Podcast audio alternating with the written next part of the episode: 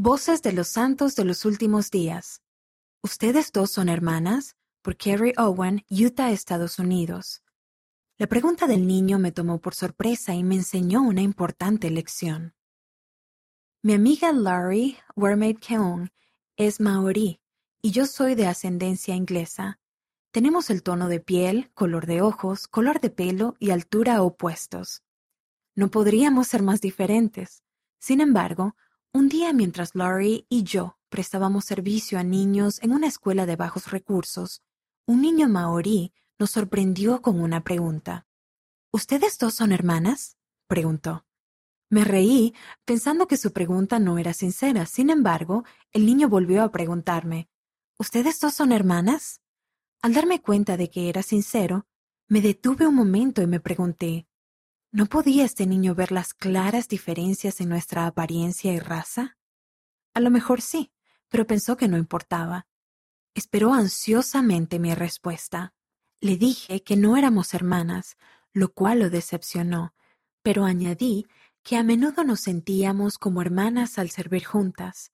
Pareció satisfecho con esa respuesta y se fue corriendo a su mesa. La pregunta sincera de ese niño me dejó una marca indeleble. ¿Por qué? Porque su pregunta me transmitió una verdad, que la familia no se limita a la genética o a la apariencia. Mi esposo y yo hemos sido bendecidos al adoptar a dos de nuestros hijos. Los amamos y el amor y el servicio son una parte esencial de las familias. Al fin y al cabo, todos somos hijos de un Dios y Padre. Llegué a la conclusión de que ese niño debía de haber estado observando cómo interactuábamos Larry y yo.